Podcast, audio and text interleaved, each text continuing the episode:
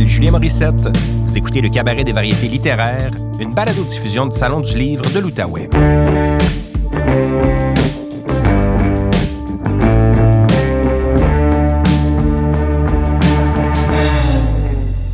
Dans cet épisode, l'autrice Kim Tui nous lit deux extraits de son roman M, publié aux éditions Libre Expression.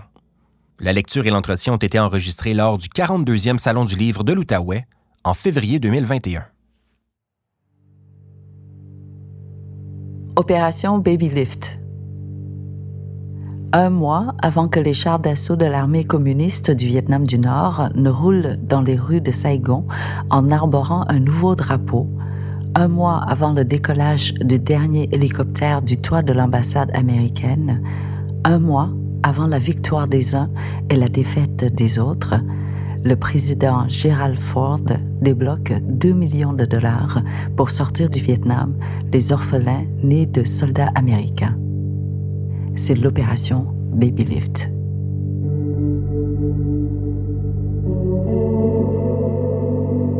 Le premier avion affrété est un C-5 Cargo, un appareil qui sert habituellement au transport de jeeps, d'obus, de mitrailleuses et de cercueils. En soute et sur le pont, il accueille des bébés couchés à même le plancher ou dans des cartons bien attachés pour un court vol jusqu'à Guam, le temps d'une escale, avant sa destination finale aux États-Unis. Les premiers arrivés sont installés sur des bancs, parfois deux par deux, et d'autres sous les sièges. Les photos montrent des bénévoles et des soldats en train de sécuriser les bébés avec les moyens du bord. Elles confirment que la guerre enfante aussi des vies innocentes. Certes, quelques-uns parmi les plus âgés, assis contre les parois, pleurent devant l'inconnu mais les autres orphelins ont le regard fixé sur le travail à la chaîne des adultes qui transfèrent les bébés d'une main à l'autre pendant que les très jeunes dorment à point fermé dans le ventre blindé de la machine de guerre. Naomi est descendue de l'avion après y avoir embarqué ses orphelins. Elle se trouve encore sur le tarmac quand l'appareil explose en plein envol. Beaucoup ont longtemps cru qu'il avait été touché par un tir ennemi. Pourtant, la cause était une simple brèche, un défaut mécanique qui a arraché une porte et la queue de l'appareil. D'un coup, les rêves de 78 enfants et de 46 militaires sont partis en fumée.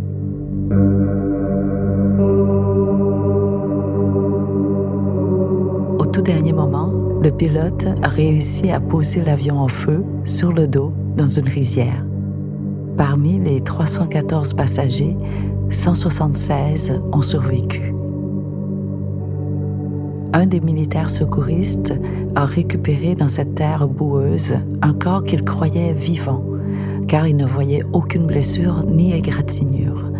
40 ans plus tard, il se souvient encore de l'instant exact où il a soulevé ses yeux voyaient un bébé endormi à la peau intacte, mais ses doigts avaient la sensation de tenir un sac de billes.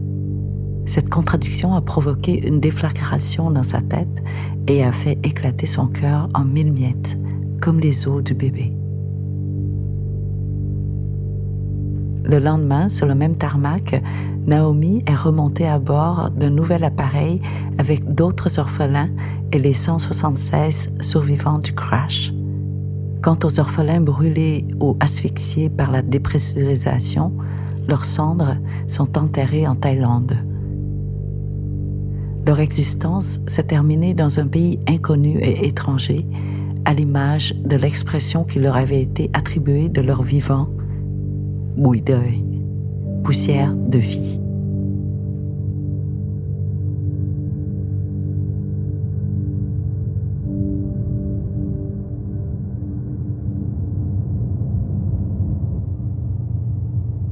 Vernis à ongles.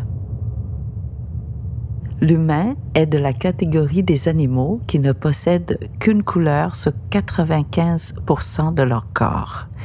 Ils ne peuvent pas étaler de plumes, ni balayer le sol avec leur queue, ni gonfler un sac gulaire pour séduire ou pour dissuader. Alors ils s'habillent, se maquillent et se colorent les ongles.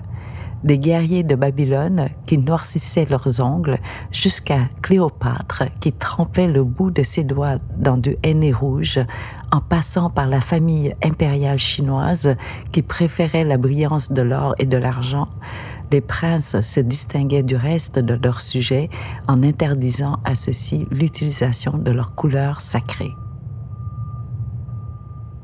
Il a fallu attendre l'invention de la voiture pour que se démocratise la décoration des ongles. Au début du XXe siècle, le lustré de la peinture automobile et du vernis à ongles a séduit les bourgeois et encouragé la classe moyenne à aspirer à la richesse. Depuis, les flacons de lac garnissent les rayons des grands magasins, les étagères des salons de manucure, les trousses de toilette des femmes. Si cette industrie ne cible que la moitié de la population, elle génère tous les ans une dizaine de milliards de dollars. Dans les laboratoires, les chimistes passent leur week-end à se battre contre la fragilité des matières et contre les ongles qui poussent et repoussent sans cesse, recouverts ou non d'un morceau d'acrylique, décoré ou pas. Les scientifiques ne peuvent rien contre cette réalité la nature poursuit son chemin et se révèle transparente, neutre, sans intention. Dans les salons, les manucures proposent la forme en amande pour remplacer le carré de l'ongle naturel et vantent le brillant par-dessus le mât pour permettre aux clientes de revenir dans l'arène de leur vie en taisant leur peine du moment. Le vernis pailleté brille pour celles qui ne voient pas le bout du tunnel. Le turquoise plaît à celles qui sont dans le vacarme. Les ongles pointus sont choisis par celles qui ont été griffées. Sur leur chaîne YouTube, les adeptes créent de nouvelles tendances à l'aide d'images qui font miroiter le paradis virtuel ou la jeunesse ubuesque. Beaucoup expliquent et montrent comment limer, nettoyer, découper, coller, tailler, vernir. Étape par étape, seule pendant de longues minutes devant la caméra, elle s'adresse à un public tout aussi seul de l'autre côté de l'écran. En un peu plus d'un siècle, la palette des couleurs s'est enrichie de centaines de nuances. Le nom de chacune annonce une singularité propre à renforcer la couleur de celle qui la porte. Butterfly Kisses pour le rose barbe à papa ou fille à papa. Prêt à surfer pour le bleu océan des eaux libres. Mad Women pour le framboise velours sans détour. Sunday Funday pour le corail innocent. Crème brûlée pour le beige immobile Lincoln Park After Dark pour le gris des nuits blanches, Funny Bunny pour le blanc des ingénus usurpés, Rouge en diable pour le sang meurtrier oxydé. Louis a inventé le verre isière, le verre goyave, le verre bouteille pour décliner la couleur des yeux d'Em Hom.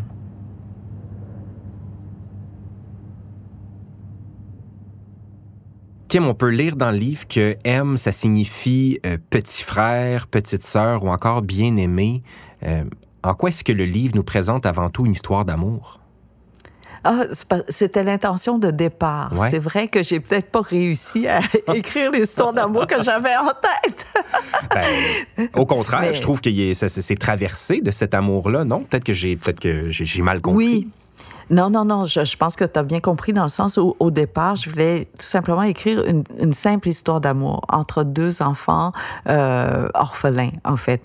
Mais c'est devenu une grande histoire d'amour entre humains, mm-hmm. hein, une histoire d'amour entre ceux qui devaient être ennemis, mais qui se retrouvent un en face de l'autre, euh, et, aussi euh, entre deux peuples, entre des ennemis. et donc, oui, c'est le, mot amour dans le, sens large finalement. Je n'ai pas réussi à écrire euh, l'histoire d'amour euh, peut-être plus euh, individuelle ou sinon passionnelle. je voulais être sexy, là, c'est ça l'affaire. je voulais être sexy, puis finalement, j'ai pas réussi. Mais on, moi, je trouve ça beau que ce soit sous forme de récits et des récits qui s'enfilent les uns à la suite des autres en passant d'un personnage à l'autre. Qu'est-ce que cela t'a permis dans, dans, la forme et dans, dans cette façon-là de présenter euh, cette grande histoire d'amour, finalement, ce, ce, chemin que tu as emprunté? Tu sais, je, je vois toujours du petit au grand, je crois. Hmm. En fait, en voulant raconter le petit, l'histoire est devenue grande dans le sens où euh, je voulais juste parler de ces deux enfants-là. Mais là, d'où venaient ces deux enfants-là? Pourquoi ils étaient sur ce trottoir-là. Et c'est en se posant des questions comme ça que je suis arrivée à la grande histoire. Mais vraiment, et là, en, en allant, ben, en faisant de la recherche sur, la petite fille justement dans la boîte, je pensais, euh, comment dire, j'ai su qu'elle avait été adoptée. Hmm. Et là, après ça, j'ai su qu'elle est devenue une haut gradée dans, dans l'armée américaine et j'ai su qu'il y a eu une retrouvaille avec le photographe de la photo.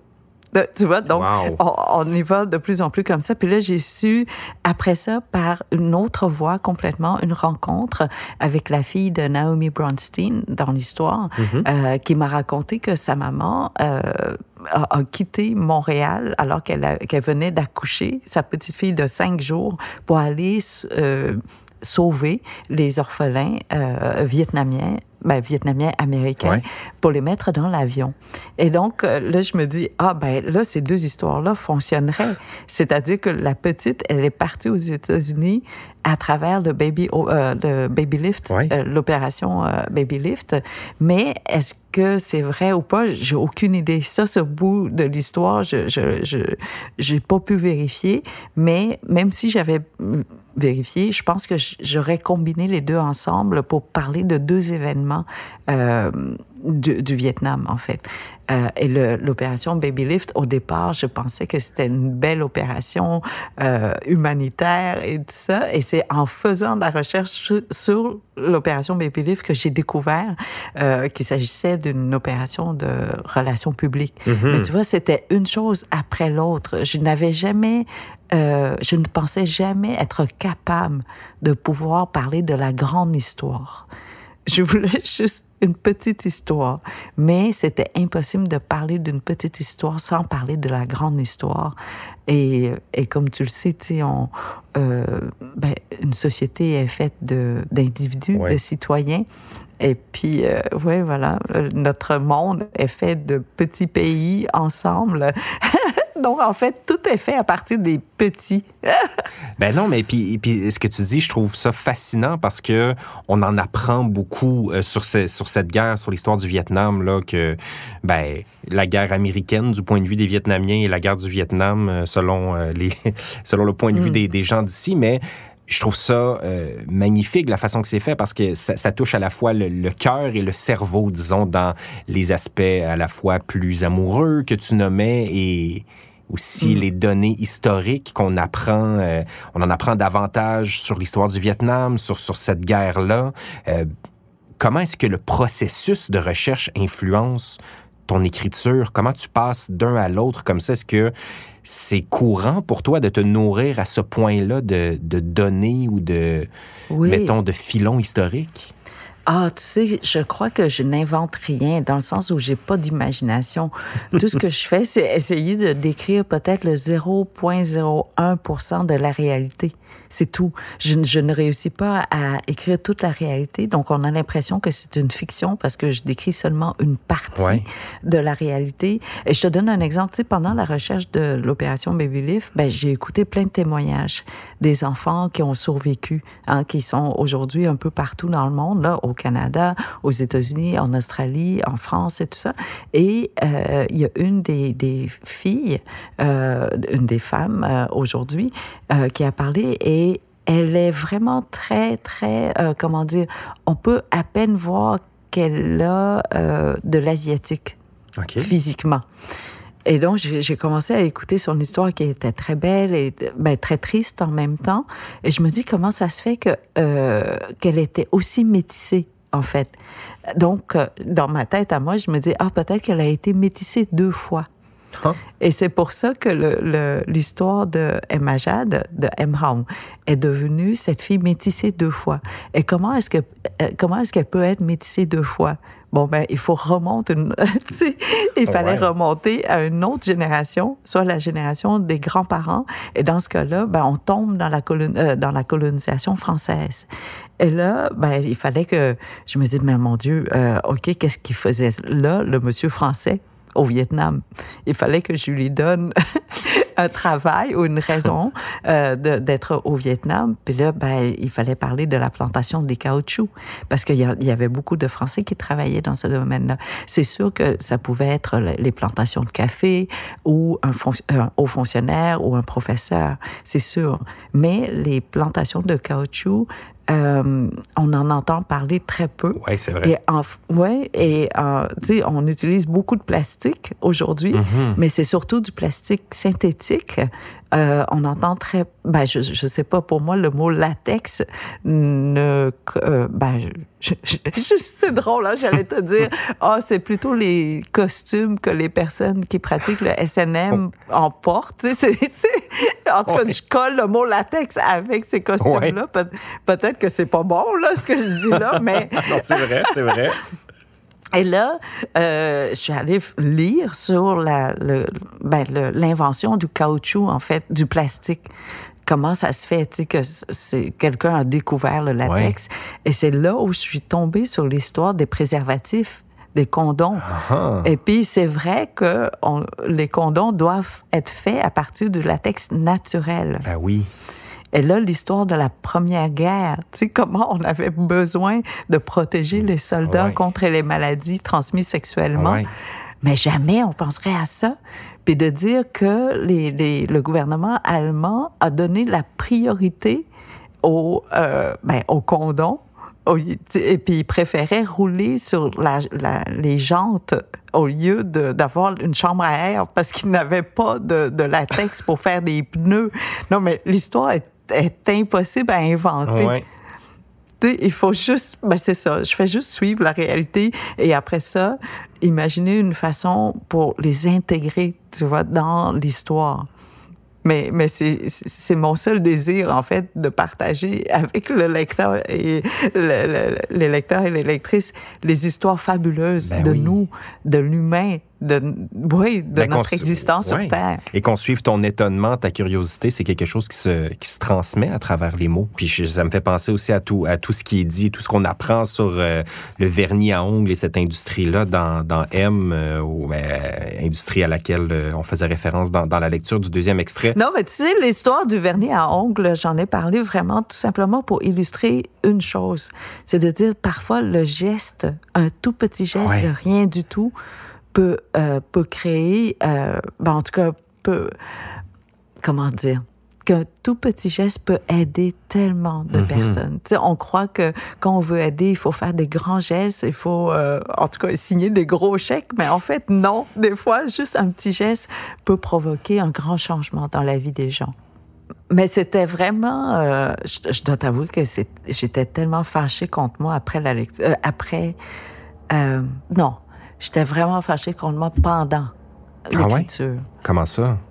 Parce que je j'étais fâchée d'avoir été paresseuse. Ah ouais? D'avoir euh, ouais, d'avoir accepté les messages qu'on nous envoyait pour du cash, tu sais, uh-huh. de ne pas avoir cherché plus loin. Ah, de, tu parles comme de douter un peu ou de... Oui, oui, oui. Tu sais, tu vois, de, de, de ben, ne serait-ce que juste l'opération Baby Lift, tu sais, de dire, mon Dieu, j'ai cru ce message-là pendant 50 ans. Ouais. Il m'a fallu 50 ans pour remettre en question euh, ce qui était dit, ce qui était annoncé, ce qui nous, nous avait été vendu, en fait, mm-hmm. comme idée, comme image.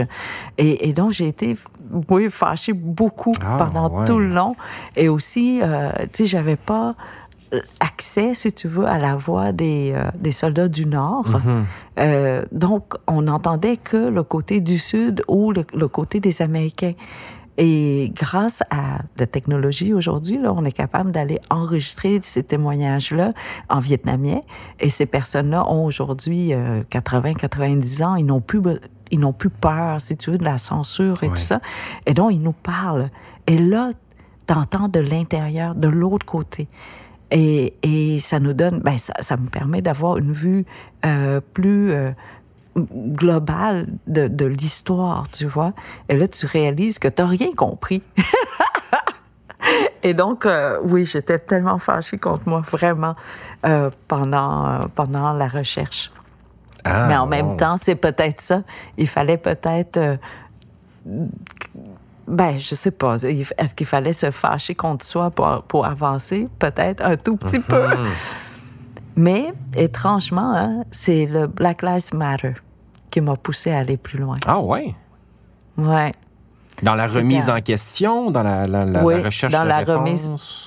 Exactement. C'est euh, que, que ce que je pensais connaître était complètement faux. Tu vois, de, de voir que on a en fait euh, le documentaire de 13 Ouais. euh, qu'on a en fait masqué dans un texte de loi la discrimination. C'est qu'on continue à qu'on a trouvé le moyen de faire perdurer la maltraitance ou sinon la domination dans un texte de loi. Et ça, ça m'a fait, euh, ça m'a fait de la peine de ne pas l'avoir vu avant euh, ce documentaire-là.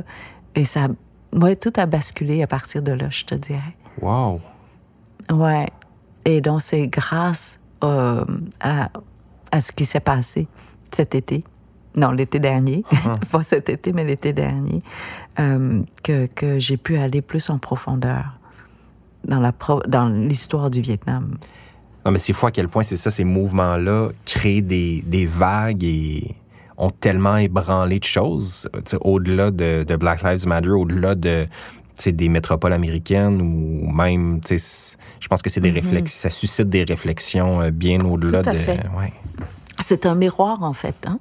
C'est euh, c'est quelqu'un qui. euh, ben, c'est un mouvement qui nous a permis de, de se voir, nous, Ouais. de remettre en question euh, nos connaissances ou nos, nos croyances, en fait, ce qu'on croit connaître et ce qu'on. Ouais, l'invisible est devenu visible. Mhm. Ben, Voilà. Puis c'est ça, ça déterre des choses euh, par rapport à des enjeux coloniaux, là, vieux, de, qu'on croyait euh, vieux et enterrés, mais c'est Mhm. ouais, c'est une grande période de, de transformation sociale en ce moment. Ouais, et tu vois, et à partir de là, euh, c'est pour ça que j'ai parlé des coulis, des ouvriers. Ouais. Parce que c'est juste, c'était juste une nouvelle forme. On- on a juste nommé la chose différemment. Au lieu d'être esclave, ben c'est devenu coulis. Mais c'était le même principe, c'était le- les mêmes pratiques. C'est fou, hein? Et euh, bon, bref, ça, euh, oui, ça m'a fait, euh, ça a secoué beaucoup de choses. Ça- m'a rempli les poumons là, de larmes, beaucoup, beaucoup. Mais en même temps, je crois que ça m'a fait grandir en tant que, que citoyenne, en tant que personne. Et donc, euh, j'accepte, j'accepte ces, ces larmes. Wow. Oui, donc ce livre-là, pour moi, a été un, euh, est, est- est important dans ma vie à moi, comme personne, parce que ça m'a euh, ça m'a changé, en fait. Ça ça ça m'a permis de grandir énormément. Il y a des moments comme ça, hein? ça, ça a pris... ça- écoute, il y en a qui mûrissent plus vite que d'autres. Moi, c'est à 52 ans. Qu'est-ce que tu veux? Ben non, mais puis je te souhaite que ça continue aussi, qu'il y ait y d'autres moments comme ça, même si ça peut être éprouvant. euh, ben, d'un côté, ça donne des œuvres euh, qu'on est très heureux de se mettre euh, euh, vraiment de- de- à lire, mais si pour toi, ça, ça- c'est ça, ça- c'est une croissance, une évolution constante. Oui, oui, oui. Puis, tu sais, je suis toujours très contente quand, quand je relis euh, euh, certains de mes livres euh, ou des bouts, là, des passages, puis, euh, puis oh, avec lesquels je ne suis plus d'accord. Ah, comme dans la rue, là, je, je suis plus d'accord du tout avec la phrase où je disais que euh, les gens sont, sont remplaçables. Une personne ou euh, les émotions aussi sont remplaçables. Mais en fait, non. Aujourd'hui, je suis complètement en désaccord. Chaque personne est tellement unique, est irremplaçable pour moi, pour ma personne à moi. Chaque rencontre est tellement précieuse et, et, incomparable. Et je me dis, non, mais mon Dieu, comment ça, j'étais, j'étais nulle comme ça à 40 ans? Mais en même temps, je me dis, ah, je continue à évoluer. Donc, c'est une bonne affaire que je sois en désaccord avec moi-même, tu sais. Ben oui, t'imagines comment ce serait plate si euh, c'était la même euh, auteur, autrice à qui on avait accès il y a, 15 ans et maintenant. Tu sais, je pense que c'est bien dans, dans une même œuvre d'évoluer comme ça? Mais oui, mais oui. Donc, euh, oui, oui, je suis souvent en désaccord avec moi, finalement.